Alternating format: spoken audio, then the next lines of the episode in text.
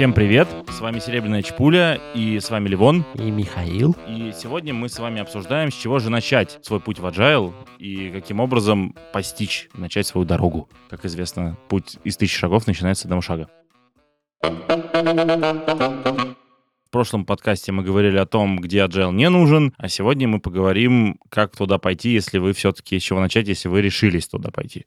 Но для начала нужно решиться. И давайте разберемся, в общем-то, как это может происходить. Самое главное, о чем мы не устаем говорить всем, с кем работаем, и всем нашим друзьям, коллегам, что не надо делать что-то, особенно такое большое и страшное, как трансформация, если ты не понял, зачем это тебе. И поэтому мы хотим сейчас вам немножечко помочь и дать вам несколько вопросов, на которые можно ответить, прежде чем вы куда-то пойдете, прежде чем вы начнете этот сложный путь. Подумайте обязательно, что вы выиграете от того, что начнете у себя делать agile. И помните, что agile это на самом деле не единственный путь, может быть, вам вовсе не он нужен. Улучшать компанию можно разными способами. Любая трансформация — это риск. Риск нужно принимать осознанно. Попробуйте для себя оценить, насколько то, а, что вы выиграете, окупает вложенные усилия, вложенный риск, потому что риск имеет свойство срабатывать. Попробуйте ответить для себя на вопрос, а как вы это будете делать, как вы поймете, что вы движетесь в правильном направлении. И когда вы сформируете ответы, задайте себе этот вопрос еще пару раз, и после этого попробуйте рассказать, что получилось кому-нибудь другому. Классно будет, если это кто-то из вашей же компании, тот, кто вас понимает, тот,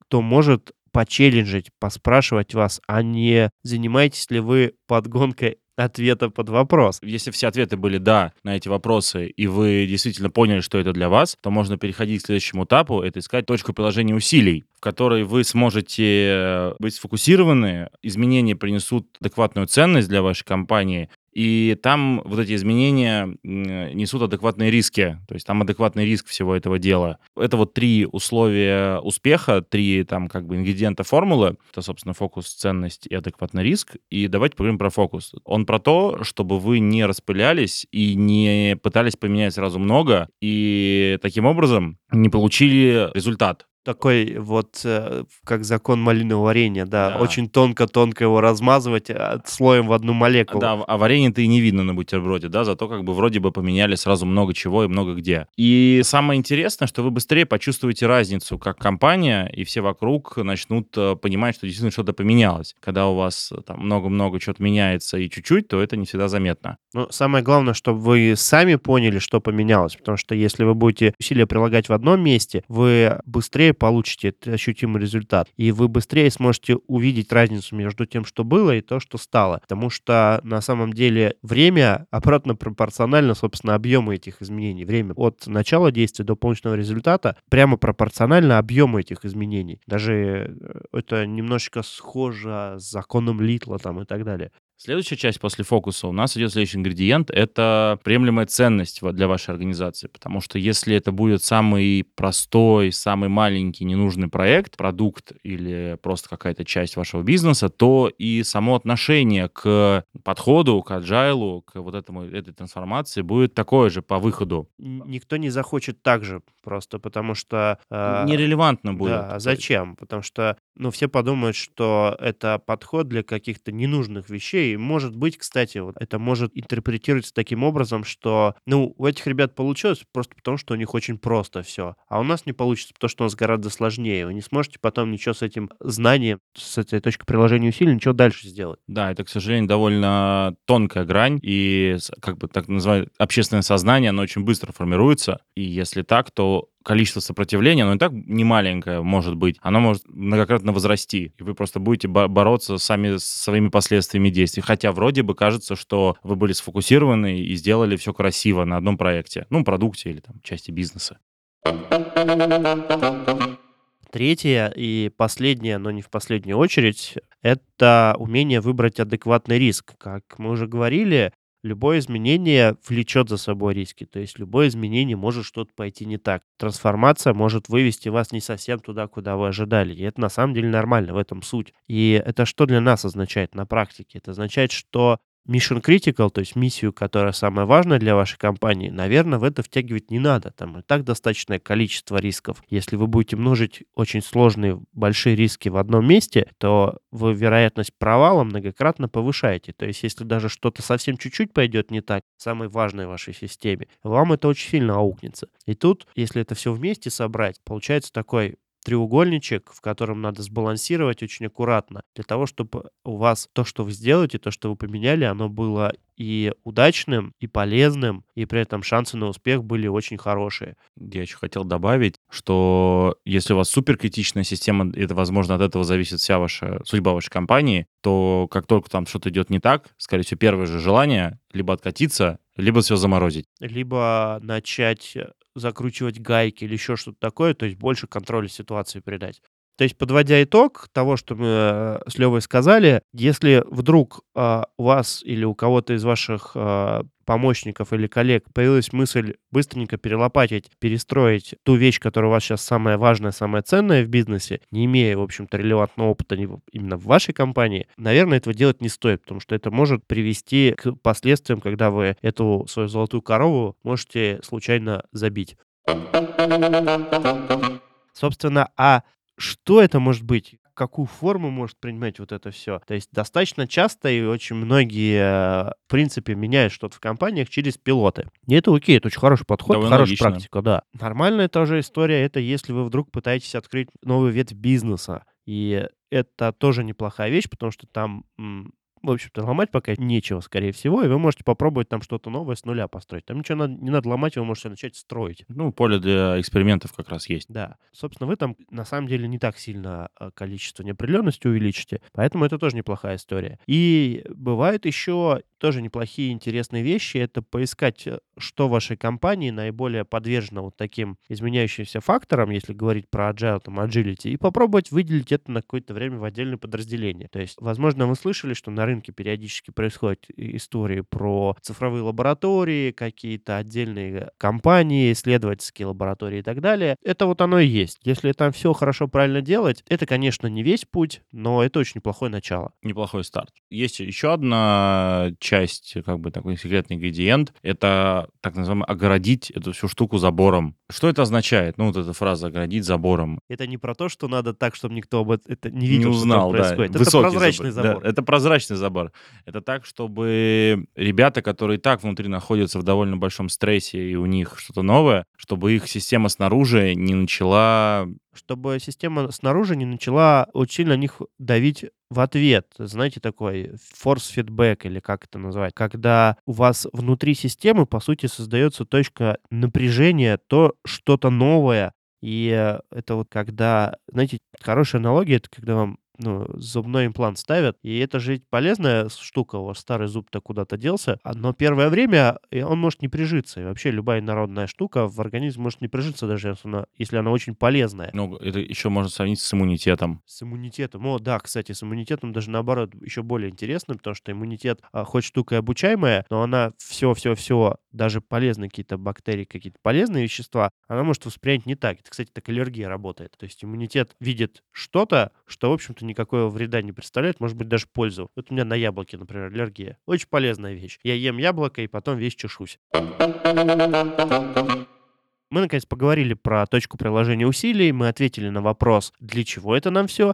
Теперь осталось, ну, самое главное, начать. Что нам нужно, чтобы начать? Самое сложное в этой во всей истории — это правильные люди. И а, мы сейчас, конечно, поговорим о том, где их брать, но больше всего нас вот с Леоном обычно беспокоит то, что называется м, скрытые цели, hidden agenda. Это когда люди рвутся в какие-то новые инициативы не потому, что они искренне интересны, а потому, что у них есть какие-то другие цели. Например, они за счет этого хотят сделать рывок в карьере, и больше их особо ничего не интересует. Уйти Или... в старую систему с э, какими-то крутыми регалиями. Да, уйти в старую систему с новыми регалиями, например. Или повысить себе зарплату за счет этого, потому что это что-то новое, что никогда никто не делал. И это Модно. значит, что я могу плюс 30% прибавочки Модно, сделать. стильно, молодежно. Да, хайп. Да, модно, да. стильно, молодежно. Это просто хайпово. И я не особо знаю, зачем это, но я хочу в этом поучаствовать. Потом разберемся, когда Потом, зарплату повысить. Точно. Или просто какие-то политические подковерные игры, заработать себе каких-то очков. Все это на самом деле для вашей трансформации для той самой точки приложения усилий, пусть назовем это пилот для простоты, оно несет вред. Ну, по сути, Там- смертельно может быть Да. даже, да.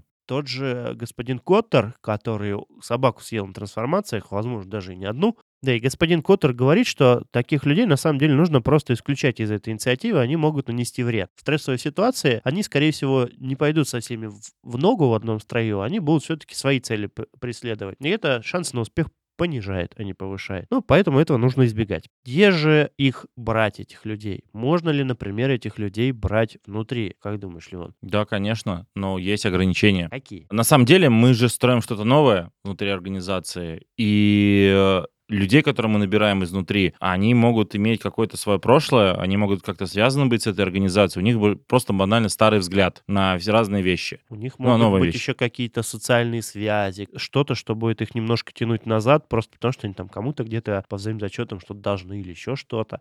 Но это не значит, что таких людей нет, которые могут помочь, потому что всегда есть то, что называется раннее большинство, люди, которые очень увлекаются искренне абсолютно новыми веяниями. Ну, таких вот надо именно вы- выискивать, и мы сейчас говорим именно о тех факторах, ко- ну, для вас, чтобы вы могли отсеивать как-то зерна от п- плевел, чтобы можно было набирать людей, которые искренне хотят что-то поменять в компании, и они, возможно, там долго работают, у них есть много ценной информации. Но если туда будут попадать не те люди, то, скорее всего, э, пилот не сможет вырасти. А людей изнутри может быть недостаточно, хотя бы потому, что у них может не быть нужных знаний. У них, вот как Лео сказал, сформированы уже какие-то другие привычки. Ломать привычки очень тяжело. И самое интересное, вам обязательно понадобится свежая кровь. Свежую кровь можно найти, ну, в общем-то, двумя простыми способами. Это нанять кого-то с рынка, кто уже бывал в таких подобных историях, себе в штат, либо позвать каких-то помощников, там, консультантов или еще кого-то, кто это умеет делать и много уже раз делал и готов вместе с вами это прожить. Не просто там посоветовать или еще как-то, а готовы действительно вам показать, как это работает. То есть вся основная польза от таких людей, это на самом деле показать на собственном примере, как может быть по-другому, принести какие-то новые знания, новые источники знаний и, по сути, дать новый импульс, новую энергию. Они могут зарядить остальных. Особенно это классно в в сочетании с людьми изнутри, то есть они вместе, у одних есть контекст организации, у вторых есть новые идеи, и вместе может получиться что-то реально крутое, интересное. Такое, ну, происходило на наших глазах, это вполне себе рабочий вариант, поэтому используйте максимум возможностей, это действительно правильные люди повышают шанс на успех. И вот, собственно, мы начали, набрали людей, эту проблему решили, точку приложения нашли, людей нашли. А сколько ждать? Как долго, собственно, держать людей в этой безопасной зоне? И... Прежде чем появятся какие-то первые результаты. Да, да. Месяц? Нет. За месяц ничего не получится, это сто процентов. Почему? Потому что новые связи, новое поведение, так называемая командная динамика, которую вот вы запустите, она гораздо длиннее по времени. И даже новые привычки, которые должны быть у людей, и новый формат общения, новая оргструктура, которую вы там, возможно, придумаете, она не успеет устаканиться. Вы, уберя вот эту безопасную зону, вы, скорее всего, ее разрушите. Ну да, Леон говорит про то, что это известный факт, и все команды и группы, они работают примерно похожим образом. Прежде чем они уйдут со состояния нестабильности и начнут бизнесу пользу приносить, реально какое-то время произойдет, ну, меньше которого сделать практически невозможно. 3-6 месяцев — это тот срок, который будет происходить, если им не помогать, а то, может быть, даже чуть побольше. В месяц, ну, точно никогда не уложится. В месяц вы можете только начать этот, а, запустить процесс, но он не стабилизируется. А вот месяца за три при внешней помощи, в принципе, можно начать получать первые какие-то стабильные результаты. Есть одно ограничение. На самом деле, там, как и с правильными людьми, которые мы только что говорили, у люд- людей, которые к вам приходят помогать, то также не должно быть скрытой, скрытого смысла, скрытой агенды, с каких-то скрытых целей. Они не должны вас там хотеть использовать для своего портфолио, еще чего-то. Они должны также Для отдавать хайпа. ну, тоже для хайпа. Возможно, вы для них как бренд э, очень привлекательны. Возможно, они хотят к вам устроиться потом, неважно. Самое главное, чтобы их цели, их желания были сонаправлены с вашими желаниями целями изменений. В таком случае будет успех. И это, скорее всего, самый большой подводный камень, который тяжеловато будет обнаружить. Тут главное добавить, для чего эти люди вообще нужны. То есть э, э, для чего нужны эти помогаторы. То есть, в принципе, без помогаторов, как мы уже сказали, можно обойтись, будет просто чуть-чуть подольше. Помогаторы, опять же, они могут быть где-то внутри. Единственная польза, на самом деле, от помогаторов снаружи — две вещи. Они уже, скорее всего, проходили этот путь несколько раз, и они видят большое количество закономерностей, паттернов, и, собственно, как сапер по минному полю, они могут идти вперед по этому минному полю они, возможно, уже ходили, или по нескольким подобным и знают, собственно, технику безопасности. И это раз. А во-вторых, с помощью этих людей вы можете митигировать риски. То есть очень часто внешних людей используют как источник идей, источник знаний, и об них, по сути, думают. Да, конечно, они могут что-то сделать руками, показать, как это работает, но компания, по сути, останется с вами потом, после того, как они уйдут. Даже если они будут очень долго с вами работать, все равно компания все-таки в первую очередь ваша. И нужно искать тех людей, у которых, как вот Ливон сказал, нет скрытой какой-то цели вам что-то впарить и убежать. У них должна быть цель сделать так, чтобы ваш бизнес стал лучше. То есть, подводя итог и отвечая на вопрос, а сколько ждать, во-первых, ну, нужно запастись терпением. Действительно, в первую очередь, главное забор не убирать раньше времени. И то время, сколько ждать, будет зависеть от того, сколько вы готовы на это потратить силы времени. То есть, соответственно, чем больше вы туда инвестируете, тем, на самом деле, быстрее вы получите эффект. Как бы логика достаточно простая. Но что делать дальше, когда первый ваш пилот, первый ваш какой-то успешный опыт появился? Частенько компании хотят как можно быстрее раскатать это по всем остальным подразделениям, то, что называется масштабировать. И я в прошлом году рассказывал, у меня было выступление, которое называется «Как выбраться из ловушки масштабирования», и мы ссылочку приложим. И я, собственно, рассказывал более подробно, чем мы сейчас расскажем, к чему приводит, когда вы пытаетесь, взяв свой, на самом деле, пока не очень большой, месяца 3-4 опыт работы по-новому раскатить на остальную организацию. Как правило, она в разы больше, чем то, что вы уже пробовали. Это значит, опять же, возвращаясь к метафоре про тонкий бутерброд, вы свою новообретенную экспертизу размажьте тоненьким-тоненьким слоем и вернетесь, собственно, к первому шагу. По сути, вы ее потеряете. Поэтому что можно сделать? Даже несмотря на это искушение, лучше искать следующие точки приложения усилий, более привлекательные. Там здесь может быть чуть-чуть побольше рисков, там может быть чуть-чуть побольше ценности, там может быть, если вам удастся привлечь каких-то более крутых людей, более крутых экспертов, может быть, это вам придаст уверенности. То есть наличие какого-то кейса это сделает вас более привлекательными. Это банально как работодателя. Вы шаг за шагом потихонечку итеративно поменяете это э, всю компанию. В действительности у более крупных компаний у них возможность для пилотирования одновременных вещей, ну, побольше, просто у них потенциал одновременных изменений, он выше. Про это мы, возможно, еще будем разговаривать либо в следующих выпусках, либо на каких-то конференциях выступать. Это очень важная тема, которую мы хотим раскрыть поподробнее. Но наш основной призыв — не торопиться, потому что тот важный ценный опыт. На самом деле это большая, огромная инвестиция, которую сделали, и очень легко потерять. И э, сделать так, чтобы она всему бизнесу сделала хорошо, это еще, еще одна большая сложная работа. Это, возможно, много последующих итеративных пилотов. Это займет какое-то время, и это нормально. С этим все сталкиваются, все через это проходят. Если вы будете последовательны, если вы будете делать все то же самое, что вы делали до этого для новых и новых подразделений, новых-новых команд, продуктов и так далее, шансы того, что ваша организация станет более гибкой, более выживаемой, она станет более эффективной, она станет более маржинальной, в конце концов, они резко повышаются. Дело остается за рынком. Сегодня у нас на этом все. Спасибо большое, что вы были с нами. Следующая чпуля традиционно выйдет через две недели. Подписывайтесь на наш канал на YouTube, на нас в iTunes, SoundCloud. Давайте послушайте этот подкаст своим друзьям. Давайте послушать наш подкаст обязательно все-таки тому... Я помню, машинисту так никто не дал послушать. Александр ну, Алексеевич сам... расстроился. Ну, все, в самом деле, ну, ребята, ну как бы... Лев Яковлевич тоже, его начальник. Всем спасибо. Пока. Thank you.